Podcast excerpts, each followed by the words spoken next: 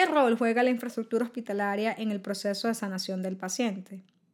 Si bien cuando nos sentimos mal todos acudimos a ese recinto en búsqueda de ayuda porque sabemos que ahí está la tecnología y el personal especializado capaces de ayudarnos a mejorar nuestro estado de salud, tenemos que reconocer que el personal de salud juega en equipo con la infraestructura hospitalaria para ofrecernos ese entorno seguro en el que el proceso asistencial nos permite entrar enfermos y salir sanos. Y si lo pensamos en esa perspectiva, en la que el personal de salud hace como un equipo con la infraestructura hospitalaria, así como el personal de salud se prepara, se especializa para cada vez ofrecernos un diagnóstico cada vez más efectivo y certero, la infraestructura hospitalaria también tiene que prepararse y sobre todo también tiene que evolucionar. Para hablar de este rol que tiene la infraestructura en el proceso de sanación del paciente, en este episodio de Energía que Cura tenemos una invitada de oro, la ingeniera Esmeralda Palomino. Esmeralda Palomino es ingeniero electrónica con posgrados en la gestión de mantenimiento de infraestructura y reconocimientos como ser Black Belt en el proceso Six Sigma de mejora continua. Pero no son estas credenciales académicas las que precisamente le dan la potestad para hablar de cómo la infraestructura hospitalaria contribuye en el proceso de sanación del paciente, sino sus 34 años de experiencia en el mantenimiento de infraestructura hospitalaria donde los últimos 28 se desarrollaron en la Fundación Santa Fe de Bogotá, retirándose como directora del Departamento de Infraestructura Hospitalaria. Y esto no es nada a ignorar, porque la Fundación Santa Fe de Bogotá es referencia colombiana e incluso latinoamericana en el cumplimiento de estándares nacionales e internacionales de calidad y seguridad del paciente. Entonces, con base en toda esta experiencia, hay algunas cosas que queremos preguntarle a Esmeralda. Primero, cuál es ese papel que juega la infraestructura en ese proceso de sanación y cómo es ese hospital seguro que soñamos para que cada vez más el proceso sea más seguro y efectivo. Y también desde la experiencia de la infraestructura hospitalaria y en ese equipo multidisciplinario encargado de la infraestructura, ¿qué es lo que no se nos debe olvidar al mantenimiento de la infraestructura hospitalaria para garantizar que esa atención del paciente sea efectiva y segura? En este episodio de Energía que Cura, acompáñanos a descubrir con Esmeralda cómo sanar desde la infraestructura hospitalaria.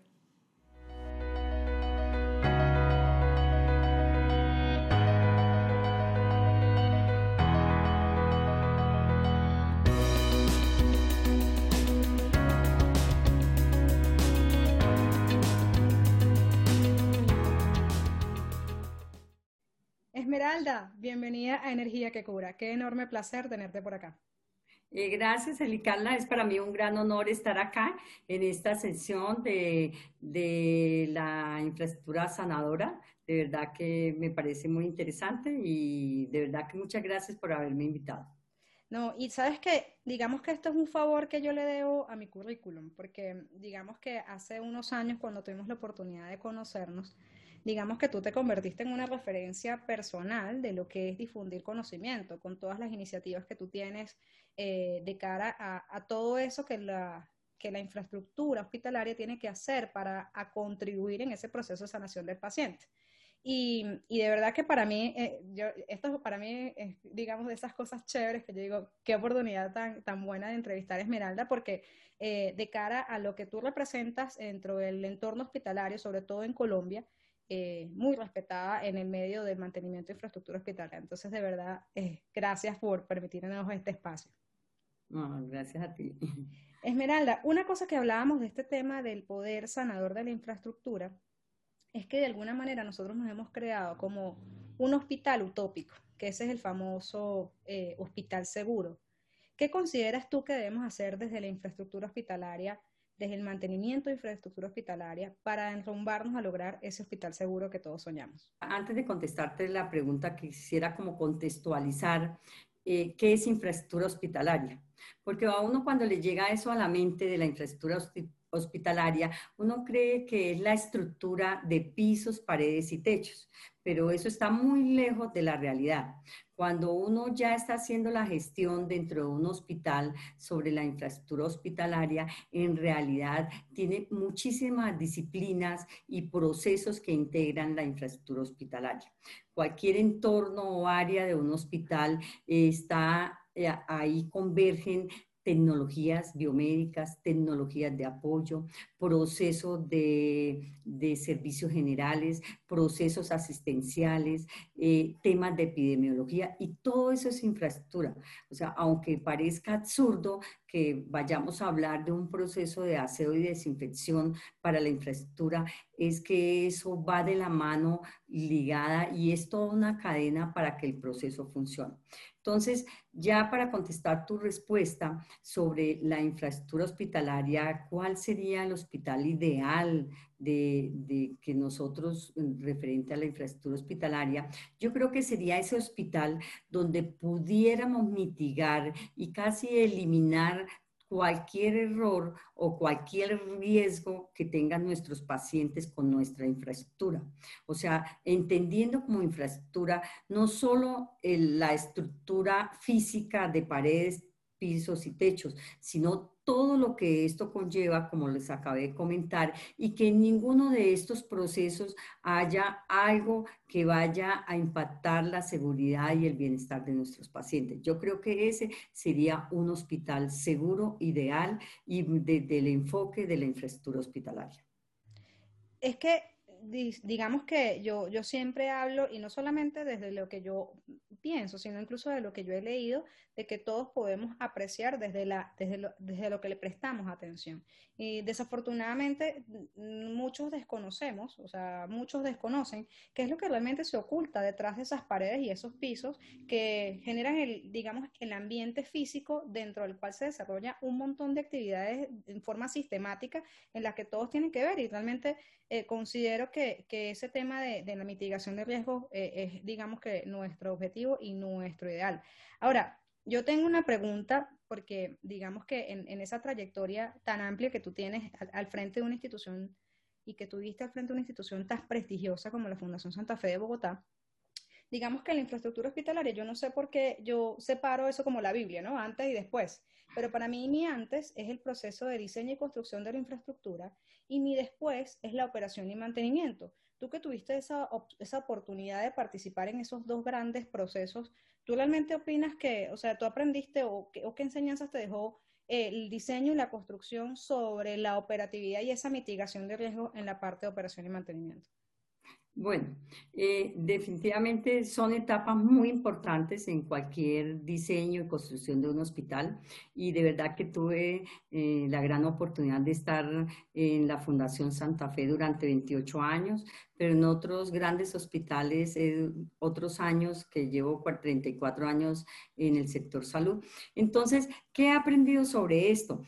Que cuando se hace una planificación minuciosa en el diseño, pero sobre todo cuando involucramos a todos los actores de un hospital, porque cuando vamos a diseñar, hace muchos años se creía que solamente debía estar el arquitecto ya y el director del hospital o el financiero. A medida que pasaron todos estos años, hemos aprendido que debemos involucrar al personal operativo, al personal técnico, al personal de ingeniería, al personal de la infraestructura, al personal asistencial, a las personas de gestión ambiental, a los directivos, pero otra de las cosas que en este momento y en la última década se ha sido bastante relevante es al paciente, las expectativas del paciente, eh, la evidencia, la vivencia de los pacientes en nuestras áreas hospitalarias. Los otros una de las cosas que no teníamos en cuenta y casi los dejamos a un lado a todos estos aliados estratégicos que son nuestros proveedores. Esto es un factor importantísimo en la planificación del diseño. ¿Y por qué digo esto? Porque cuando tú integras a todas estas personas que acabo de mencionar y se me habrán olvidado algunas, el diseño va a quedar como una camisa a la medida, a la medida de las expectativas de nuestro usuario, a la medida del que usa el espacio. Porque eh, yo lo viví en, unas, en las instituciones de salud y en la Fundación Santa Fe, que construíamos cosas de acuerdo a lo que decía el director o de acuerdo a lo que decía el arquitecto, a de acuerdo a lo que yo decía. Pero resulta que era un espacio que iba a trabajar la señora de aseo, que era la que vivía el espacio, en donde no le dejamos el espacio adecuado para ingresar el, carro de los eh, implementos de aseo, donde le dejamos una pileta sumamente alta que lo único que hacía es que más adelante iba a tener una enfermedad ocupacional con un problema de columna y de manguito rotador. Y aprendimos a escuchar, aprendimos a escuchar la voz del cliente y la voz del cliente no es solo el paciente, la voz del cliente es el paciente, la familia, los visitantes, los colaboradores y todo ese mundo tan dinámico que, visita un hospital. Entonces, después de escuchar todo esto, pudimos hacer una planificación de acorde a las expectativas, eh, de acuerdo a la evidencia de los errores que cometimos, porque en nuestra, yo creo que nadie se puede sentar a decir, es que mi diseño de los hospitales ha sido perfecto. No, no, no, eso está muy lejos de la realidad. Nosotros por lo general se presentan inconvenientes, pero todo esto que hace, todo esto lo que hace es que uno tiene que aprender de las lecciones y de la evidencia y de los errores que cometimos para que más adelante en ese otro diseño o en esa planificación no volvamos a caer en ese error.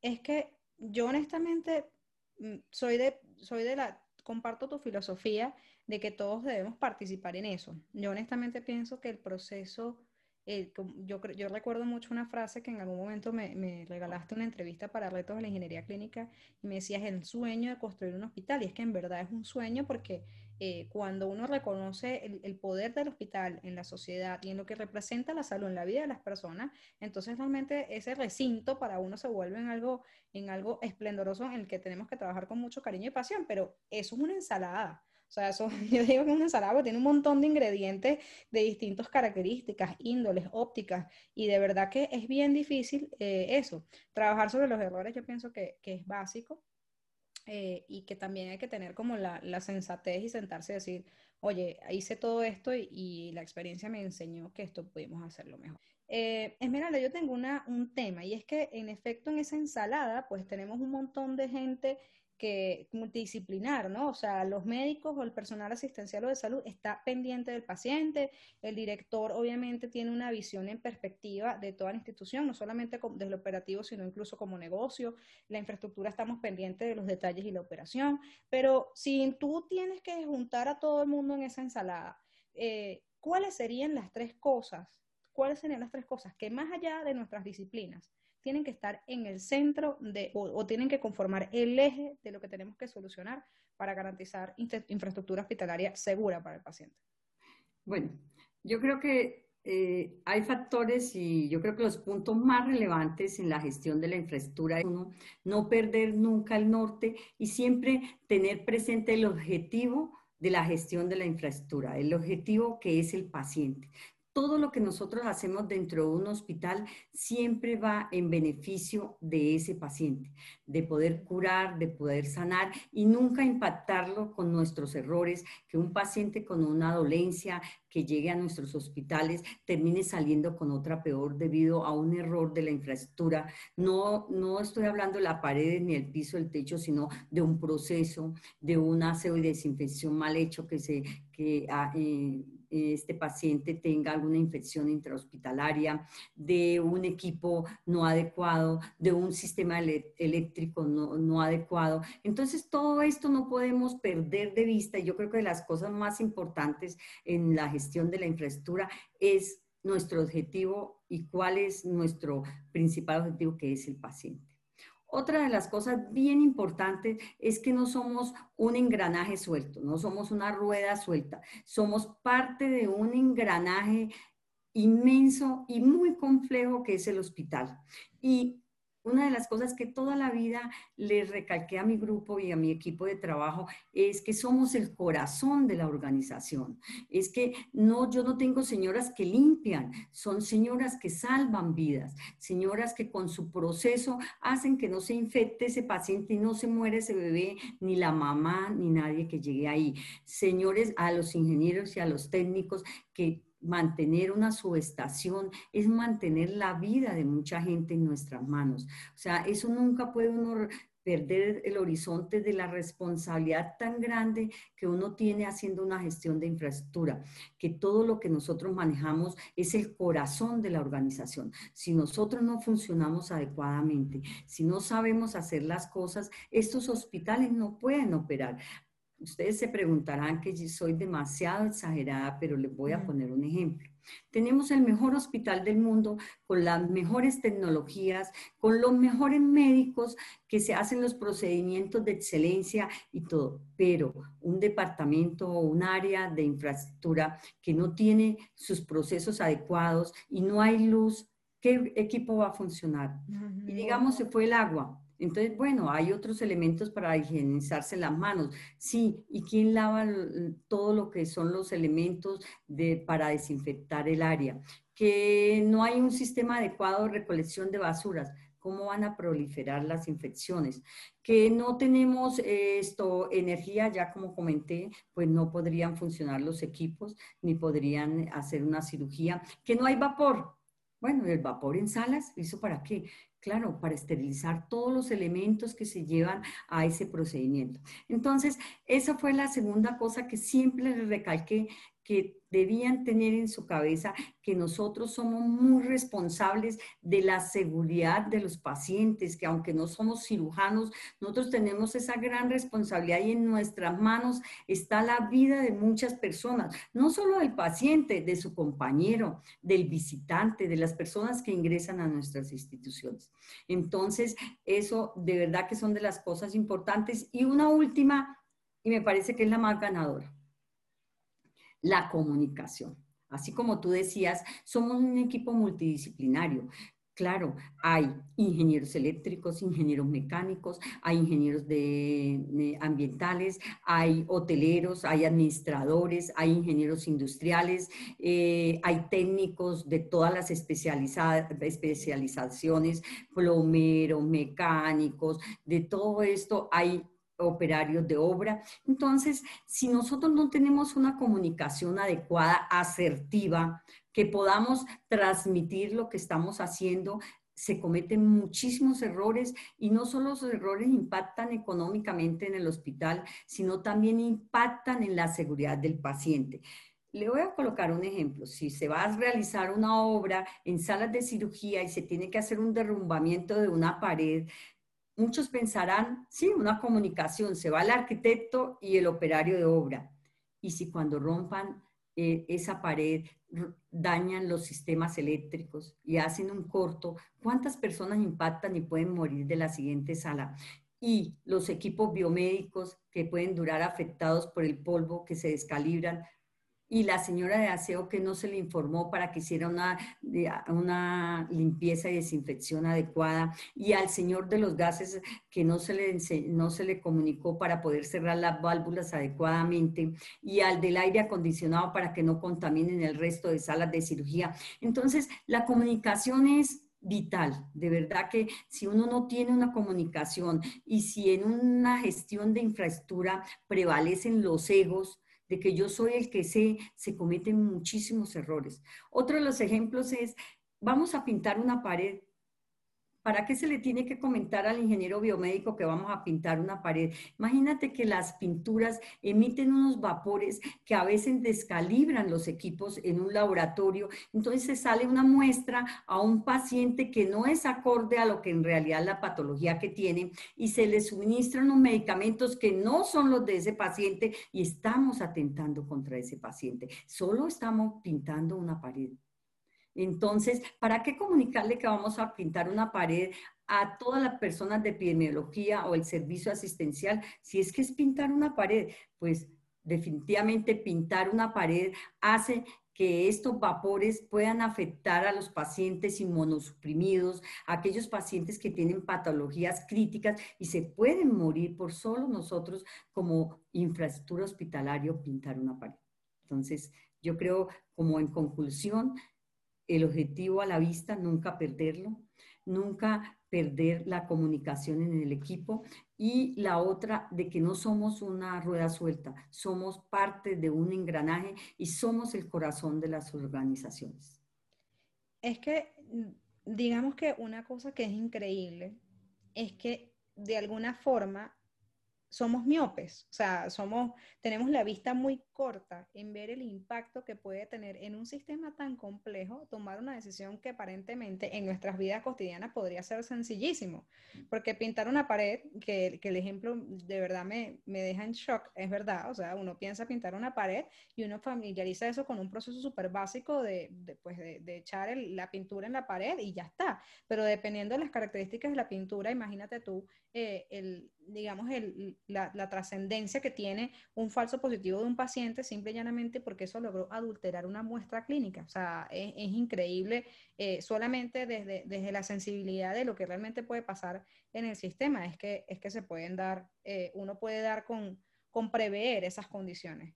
Ahora, Esmeralda, yo de verdad tengo que aprovechar esta oportunidad que es única para preguntarte la clásica que me interesa a mí muchísimo como ingeniero dedicada al sector hospitalario y es, desde tu experiencia, viéndolo en perspectiva, ¿qué es necesario tener para tener instalaciones eléctricas hospitalarias confiables? Bueno, yo creo que lo importante debemos partir de un diseño, un diseño basado en la normatividad vigente que se cumpla con todos los requisitos de seguridad, que sea versátil, que sea amigable para la operación, para el mantenimiento, que se pueda ampliar, que también además de esos diseños sean diseños innovadores, que en caso, lo que nos ha enseñado la pandemia, que si tenemos que ampliar la capacidad instalada, estos sistemas o estos diseños se puedan ir ampliando como un RAT con diferentes módulos para poder crecer en la capacidad y que de verdad que en algún momento podamos ser proactivos a la necesidad de nuestras instituciones.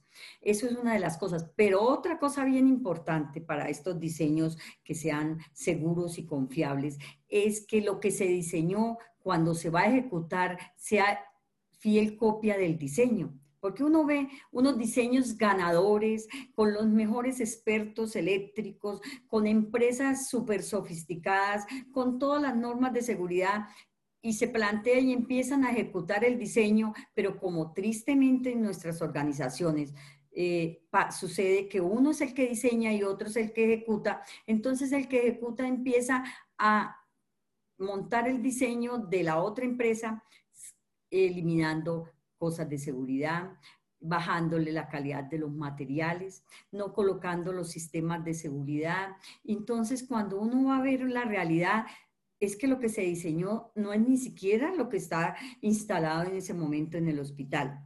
Y otra cosa que nos acostumbramos y que a veces todo es dinero y mientras nosotros no sepamos hablarle a la dirección, una comunicación asertiva de lo que es invertir en nuestras áreas, en de la seguridad de nuestros pacientes, que eso en realidad más adelante viene en beneficio económico para la organización, es que se entregan los diseños al hospital y eso queda como de nadie, sin dueño, sin un plan de mantenimiento, sin un programa especializado por los expertos. Entonces tenemos al señor técnico que no es que diga que no sabe hacer las cosas, pero no sabe mantener esas tecnologías que nos diseñaron y que nos instalaron, porque no son los expertos especializados. Y tristemente en nuestras organizaciones no se tiene esa gente tan especializada, porque también sería muy costoso y muy oneroso tener uno especializado para su estación, uno especializado para UPS, uno especializado para tableros de aislamiento, porque para eso hay especialización. Entonces, yo sí creo que, ¿qué tenemos que hacer desde el punto de la óptica de una organización y del de infraestructura? Es que después de que se haga el diseño, se ejecute ese diseño, se tenga un plan y un programa de mantenimiento con empresas especializadas para poder garantizar la seguridad de la atención de nuestros pacientes y sobre todo la continuidad de la operación del hospital y alargar la vida útil de nuestros sistemas eléctricos. Mira, cuando se habla de diseño, construcción, operación y mantenimiento, en verdad ahí no hay eslabones sueltos. Em, digamos que en efecto un diseñador pues tiene una concepción técnica para solucionar un determinado tema el diseño per se, cuando uno se para en el diseño y empieza a ver eh, hacia, hacia lo que va a ser la vida útil de la infraestructura, eh, yo soy de las que dice, le dice a todo el mundo, mira, el hospital o las instalaciones eléctricas están vivas. ¿Por qué? Porque en efecto eh, los servicios son, son dinámicos y digamos que no está exento nunca a tener variables. Entonces digamos que ese reconocimiento del hospital como un ser vivo, ¿sí? Nos obliga desde el diseño, por ejemplo, a, a proyectar unas determinadas capacidades que le permitan y que no le pongan una camisa de fuerza a la institución. Del lado de la construcción, eso es otro tema, porque en efecto del lado de la construcción, yo que nosotros que hemos recibido proyectos y los construimos, eh, a veces hay, hay, dos cosas, ¿no? A veces el constructor que no está de acuerdo con el diseñador, sea porque quiere irse por arriba y el presupuesto ya cerró, o que sea que quiera irse por abajo y no cumple con los criterios mínimos porque está haciendo simplificaciones eh, eh incluso peligrosas de ese, de ese diseño. Y, el tercer tema es que a veces uno como diseñador, si uno se queda en el rol de diseñador o se queda en el rol de constructor, no está al lado de la institución para resolver, como se dice, los problemas o los chicharrones de todos los días. Porque la única manera de enriquecer el proceso de diseño y construcción es estar al lado de la institución para decir, caramba, se tomó esta decisión de diseño y construcción y mira lo difícil ahora que es para la institución adaptarlo o incluirlo en su programa de mantenimiento, o darle vida o, garantizar la vida útil de esa infraestructura y en efecto eh, todo eso como un macro pues es algo en lo que en lo que tenemos que trabajar y de verdad te agradezco muchísimo por tu impresión.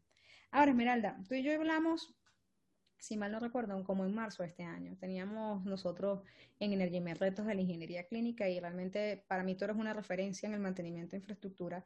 Y yo dije, preguntémosle Esmeralda qué tenemos que aprender de la pandemia. En, algún momento hablamos y los que están viendo esto pueden consultar la entrevista en el blog pero de todos estos meses, yo pienso que toda la comunidad que hace vida en el entorno hospitalario, hemos, mejor dicho, tenemos un, un, tema que yo le he llamado en este, en este podcast lecciones de la pandemia y se, hemos acumulado un montón de experiencias que, que pues están eh, alrededor de nosotros para, para decirnos, oye, debemos aprender a no, a corregir estas cosas y no repetir estos errores.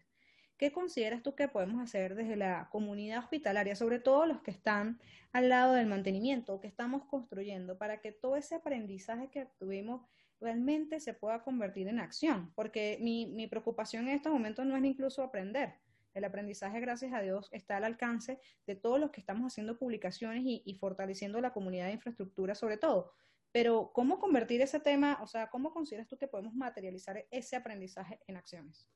Bueno, yo creo que la pandemia nos ha traído muchísimos retos y muchísimas lecciones. Yo creo que en eh, todos los hospitales y a nivel personal, profesional y todo. Pero una de las cosas que nos enseñó como hospital y como infraestructura hospitalaria es que tenemos, rompimos paradigmas, que nos enseñaron a innovar, a ser proactivos, a tener, eh, ser oportunos ser muy creativos. O sea, nos vinimos a enfrentar a un enemigo oculto, a algo que no veíamos. Entonces, ¿Qué, tuvimos que hacer? Tuvimos que reinventarnos, tenemos que de un día para otro ampliar nuestra capacidad instalada en áreas, eh, modificar espacio de sala de conferencias, en estar de, colaboradores, eh, salas para pacientes, corredores para pasarlos de COVID, corredores para no COVID, eh, nuestras unidades duplicarlas,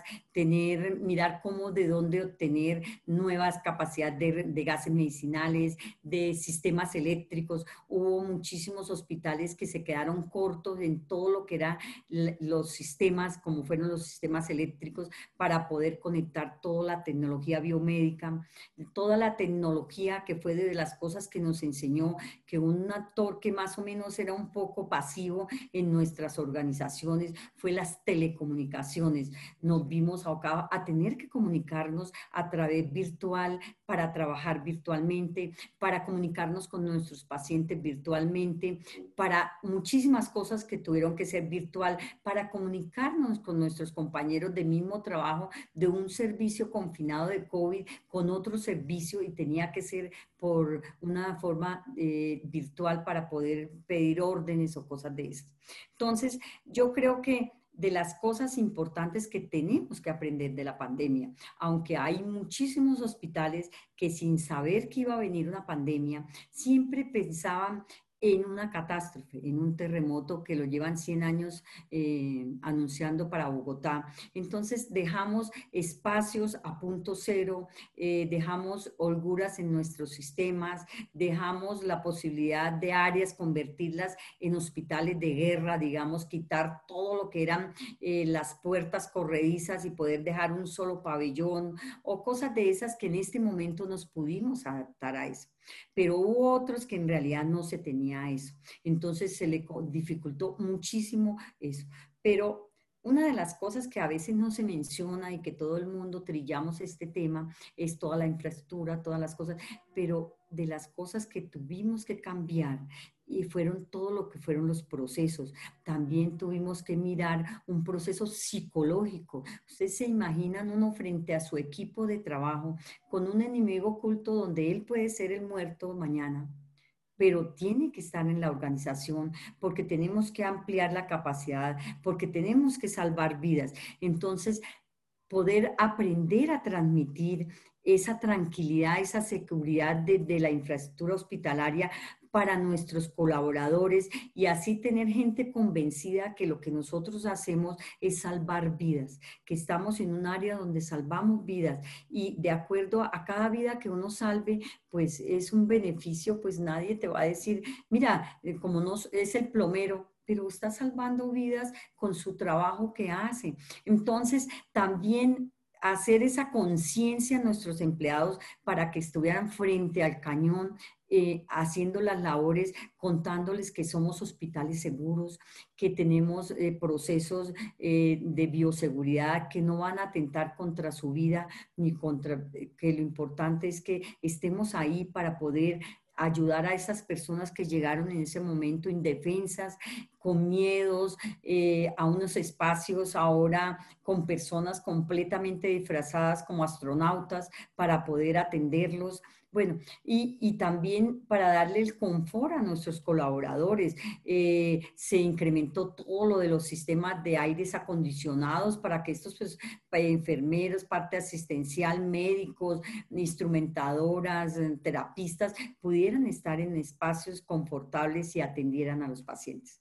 Entonces, yo creo que a partir de ahora todos aprendimos, y yo no creo que sea la única, yo creo que todos hemos aprendido que cuando nos sentemos alrededor de una mesa de diseño de un proyecto hospitalario, vamos a tener que aplicarle unos modelos matemáticos o matriciales de riesgos.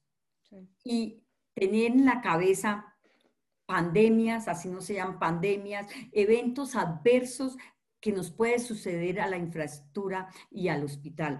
¿Y qué, para qué sirve eso?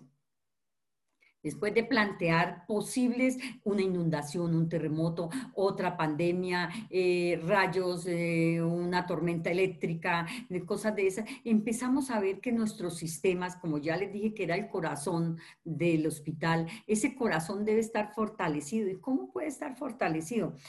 Con redundancias en las cosas que vimos que la pandemia son críticas, como son todos los sistemas eléctricos, o sea, poder lograr tener redundancia en sistemas eléctricos como son los generadores, pero también en todo lo que son subestaciones y si las redes eléctricas de pronto tener una holgura más de la que antes calculábamos para poder dejar para más adelante o que crezca el hospital o que nos toque por obligación crecerlo, pero que tengamos ahí los puntos ceros para podernos conectar los gases medicinales, dejar eh, previsto para poder ampliar esto, todo lo que les comentaba de telecomunicaciones para la telemedicina. Entonces yo creo que ya un diseño de un hospital y todos los actores que participamos, todas estas personas tan eh, diferentes mm, disciplinas, no pueden ya pensar de que vamos a diseñar el hospital como lo diseñamos hace dos años o tres años. Cambiaron muchísimas cosas, entonces tenemos que tener eso muy en cuenta. Yo creo que esas son de las cosas que nos debe enseñar. Si en el 2022 o 2023 vemos un hospital con las mismas metodologías que se hacía en el 2019, mejor dicho, estamos perdidos. Definitivamente no aprendimos de lo que nos está enseñando la pandemia. Y eso es muy importante porque lo que nos enseña la pandemia, además de convertirnos y fortalecernos ante cualquier eventualidad, podemos salvar vidas, podemos ser hospitales dinámicos, flexibles, adaptativos y no sabemos en 10 o en 20 años cuáles son las enfermedades del futuro porque si se supiera, se te empezarían a trabajar en las vacunas o en otras cosas desde la parte asistencial. Pero tenemos que tener que nuestros hospitales puedan adaptarse en cosas. Entonces tenemos que desafiarlos, como decía una epidemióloga de la fundación, desafiar esos, esos diseños, desafiar esos hospitales. ¿Y cómo se desafía algo? Poniéndoles prueba y haciendo, así sea una simulación en el escritorio de todo lo que nos puede pasar y si pasa una inundación, cómo podemos controlar, cómo podemos seguir eh, en pie el hospital y en plena operación. Yo creo que eso es lo que nos debe dejar de enseñanza la pandemia. Es que, mira, yo te voy a, yo, voy a aprovechar esta oportunidad porque yo esto creo que se lo he dicho a muy pocas personas. Yo tengo la fortuna de, enfermarme bastante poco, gracias a Dios. Eh, eso es algo que, que obviamente es indudable. Y yo tenía una política, Esmeralda, de decir, yo cuando me enfermo no voy a mis clientes no voy.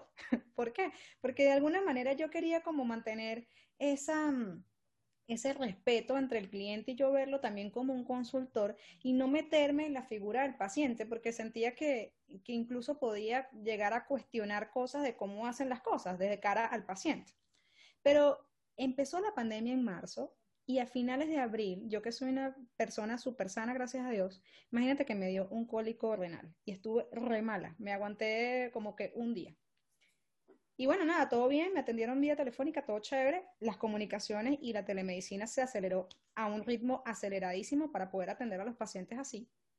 Y un día, un sábado de la mañana, en el que no pude más y dije, yo tengo que ir a urgencias. Pues yo me senté en, en la orilla de mi cama y dije, ¿a quién voy? Y dije, mira, si en alguien, en algún proceso yo confío desde la infraestructura y desde lo que son en lo asistencial, es en la Fundación Santa Fe de Bogotá. Y terminé yendo a la urgencia de la Fundación Santa Fe de Bogotá precisamente por eso que tú me dices de esa visión que has tenido tú y todo el equipo que ha trabajado contigo en la, subdirección de infraestructura de la Fundación para tratar al paciente de forma segura. Y la verdad que tengo que decirte que como, que como paciente me sentí lo más seguro de todo y los, y los médicos, el urólogo y todos me dijeron, no, no te preocupes que nuestros protocolos son muy seguros y así lo sentí. Entonces, yo, yo no sé si alguien te había dado esa impresión como paciente.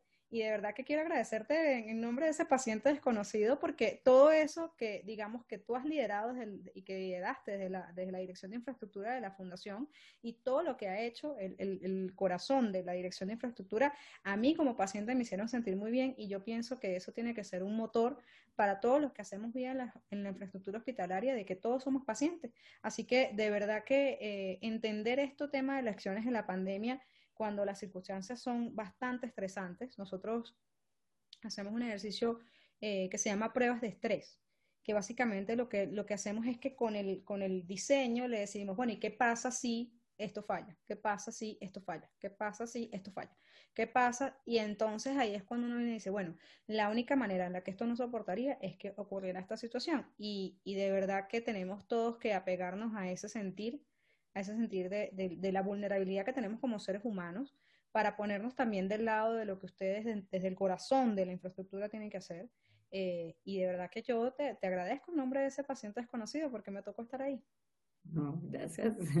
me halaga. Nadie me lo había dicho, pero me halaga no, muchísimo. No, no te lo, no, de, verdad ahorita que cuando lo comentas decía, yo no me acuerdo haberle contado a nadie esa experiencia como paciente. Y de verdad, tenía esa, y tú, tú puedes escuchar a la Licones de hace seis meses, un año, y decía, no, no, no, yo respeto mucho a mis clientes y yo no voy como paciente, pero al momento de que me tocó decidir como paciente, fíjate que mi decisión fue elegir por alguien, por, por un equipo de personas que yo sé que están y que tienen esa filosofía, así que espero que, eh, que en ese legado, y le agradezco mucho a la fundación en ese momento, porque la verdad es que me sacaron de apuros con, ese malestar tan severo que tenía. Esmeralda, Qué placer tan grande escucharte en Energía que Cura. Eh, esperemos que toda, toda esa experiencia y todo, sobre todo todo ese calor y toda esa pasión que le imprimes desde la ingeniería al hospital como ese ser vivo que ayuda al sanar el paciente, eh, esté allí y que, y que se siga propagando tal y como tú lo vienes haciendo por muchísimos años. Entonces, de verdad, muchísimas gracias por estar aquí y por sumar tanta energía que cura. Ay, no, gracias a ti, Eli Carla, de verdad que me fascina, esto me apasiona, o sea, es como todo, además que, que fue una carrera muy difícil, una carrera de enfrentarme hace 35 años a todos los hombres, porque una mujer en mantenimiento, inicié en clínica de Marlín y era, era como el bicho de, de ver. O sea, era de las personas de, que tocaba conocer porque era una mujer en mantenimiento. Entonces, de verdad que me siento muy orgullosa ya en este momento que estoy pensionada, eh, me siento muy orgullosa de haber podido aportar al país y a las mujeres de que podemos que nosotros somos tan capaces eh, como lo que los hombres pueden hacer, eh, que una mujer de mantenimiento o de la infraestructura no tiene que ser igual a un hombre, tiene que puede seguir siendo una mujer en todo su compendio de feminidad, pero que puede lograr cambiar, hacer cambio desde su punto de mujer, de mamá, yo creo que eso también es importante porque siempre vi mi equipo de trabajo como mis hijos. Eso tenía hijos eh, calabazos y testaduros y necios y de todo, pero, pero yo creo que, que eso también se le tiene que inyectar amor a estas áreas porque son áreas en una organización que el core del negocio es asistencial y, lo que en realidad genera económicamente es cirugías y los pacientes. Y, somos un poco olvidados, aunque yo saqué del anonimato a todos los departamentos de mantenimiento y me enorgullece lograrlo hacer porque siempre alcé la voz, eh, tuve la oportunidad en una gran empresa, eh, una empresa muy abanderada de estándares nacionales e internacionales, entonces donde fui muy aceptada con todo lo que quería yo implementar, me escuchaban eh, y entonces de verdad que fue muy importante, muy importante para el crecimiento en el país de la infraestructura hospitalaria y de verdad que eso se lo agradezco a la Fundación Santa Fe. Yo creo que sin ella no hubiera logrado ser lo que soy y aprender lo que aprendí porque hay muchísimo conocimiento en la Fundación Santa Fe, lo que hoy se sabe, mañana ya es historia, porque mañana ya hemos mejorado cualquier proceso, ya lo que tú quieres aprender en, en el año siguiente ya se ha cambiado, ya hemos avanzado, ya hemos mejorado. Siempre, siempre, siempre estamos en una mejora continua en todos los procesos, hasta en un proceso simple de limpiar una superficie siempre está en mejora continua porque la organización siempre tiene eso, como eso es como una cultura organizacional. Entonces, de verdad que, que estoy muy orgullosa de haber pertenecido a esa gran empresa y a las otras instituciones de salud también, pero pues ahí me formé y bueno, tuve la oportunidad de, de ser lo que soy. No, y, y, mira, indiscutiblemente eh, son muchas cosas, ¿no? La experiencia, eh, eh, digamos que yo, o sea, esta es otra era, pero digamos que las mujeres seguimos en ese reto de, de demostrar que tenemos unas fortalezas distintas a la de los hombres. Yo como ingeniero electricista, imagínate, eh, una única mujer en, en, un salón de clases con 30 hombres, con chistes machistas en el pizarrón. Todavía los recuerdo y los recuerdo con muchísima gracia, debo admitirlo, pero, pero sí es ese tema de que ya es, es otra era y gracias a, a senderos o a trayectorias como la tuya, es donde digamos que hay una nueva apertura a que la voz de los profesionales mujeres que estamos en la infraestructura hospitalaria también seamos escuchadas. Entonces, eh, mira, eh, Esmeralda, todo mi respeto y, toda mi admiración eh, como persona, como, como profesional y como referencia que eres en ese mundo hospitalario en el que definitivamente la, el don de cuidador de la mujer le agrega muchísimo valor a cómo esa infraestructura tiene que abrazar a ese paciente para lograr que deje de ser paciente y devolverlo a su casa sano y salvo. Entonces, de verdad que eh, ha sido todo un honor compartir contigo estos minutos. Esperamos escuchar muchísimo más de ti y esperemos que este episodio de Energía que Cura lo podamos divulgar tan lejos como la Internet me lo permita, Dios mediante, para que, para que ese mensaje eh, caluroso asociado a cómo podemos sanar desde la infraestructura llegue a todas las infraestructuras, no solamente de Colombia, sino de Latinoamérica y Dios quiera el mundo. Muchísimas gracias por haber estado aquí. Gracias, Carla. Nos vemos en una oportunidad. Wow, definitivamente el poder de la experiencia y la sensibilidad de lo que representa el rol de la infraestructura hospitalaria en el proceso de sanación del paciente nos deja a través de Esmeralda muchísimas cosas que aprender. Primero, ese tema de que tenemos que seguir soñando con ese hospital seguro y actuar de forma que, nos, que, que manifieste ese entendimiento que tenemos de la infraestructura hospitalaria como parte del corazón que permite atender al paciente de forma efectiva y segura. Luego, cómo tenemos que trabajar en equipo, pensando más allá de nuestras disciplinas, en lograr que no haya vacíos en ese equipo multidisciplinar para que no se nos escape ninguna vulnerabilidad que, en lugar de sanar al paciente, empeore su cuadro clínico. Definitivamente muchísimas gracias Esmeralda por acompañarnos en este episodio de Energía que Cura, porque como profesional tú sumas muchísima energía en todos los episodios o en todos los escenarios en los que te he podido ver y que sigues trabajando incansablemente porque todos los que hacemos vida en la infraestructura hospitalaria cada vez seamos mejor para el paciente. Muchísimas gracias por acompañarnos en este episodio de Energía que Cura. Yo soy Eli Cones y si tienes alguna duda o algún comentario y estás viéndonos por acá en YouTube, escribe aquí abajo en los comentarios todas esas inquietudes. O si estás escuchándonos por Spotify o Apple Podcast, Google Podcast o cualquier otra plataforma de podcast, escríbenos un correo electrónico a la dirección en la descripción, que estoy segura de que tanto Esmeralda como yo estaremos súper dispuestas a contestarnos, sobre todo porque estamos trabajando todos en equipo porque esa infraestructura hospitalaria sea efectiva en ese trabajo que necesita hacer para acompañar al personal de salud en ese proceso efectivo de sanación del paciente. Si te gusta este contenido, suscríbete acá en el canal o suscríbete por Spotify o Google Podcast. Y sigue trabajando con nosotros a sumar energía que cura, porque eso es lo que necesitan los pacientes e incluso todos como pacientes para asegurar cada vez que sea más corto ese trayecto entre sentirnos mal y mejorarnos. Muchísimas gracias por acompañarnos nuevamente en este episodio de Energía que Cura y nos vemos en la próxima edición.